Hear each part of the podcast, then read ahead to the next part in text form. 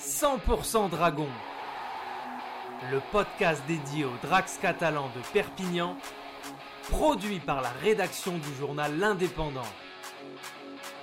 Ce week-end, la Betfred Super League était en pause au profit des huitièmes de finale de la Challenge Cup. Pour l'occasion, les Drax de Perpignan enchaînaient un troisième déplacement en Angleterre, à Saint-Helens, pour défier Wakefield samedi 10 avril à 18h. Pour rappel, les Dragons étaient toujours privés de leur talonneur Mickey McIlrom et du deuxième ligne Joel Tompkins. Steve McNamara a reconduit l'équipe victorieuse face aux Giants la semaine précédente avec Tompkins, Davis, Faré, Langy, Maloney, Drinkwater, le capitaine Garcia, McMicken, Whitley, Bousquet, Dacosta et Dudson. Les Wildcats entraînés par Chris Chester ont du mal à débuter la saison avec deux défaites en deux matchs.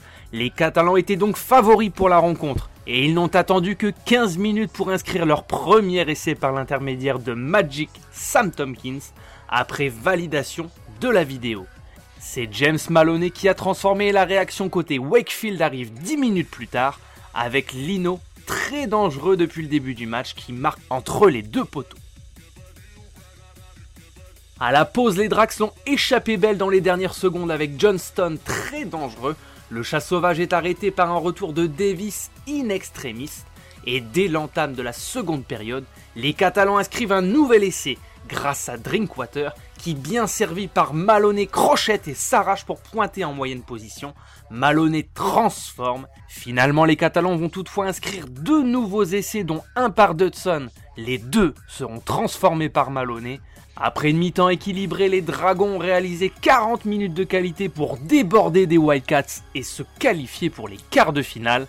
Ils rencontreront le vainqueur du match entre Swinton et Warrington cet après-midi.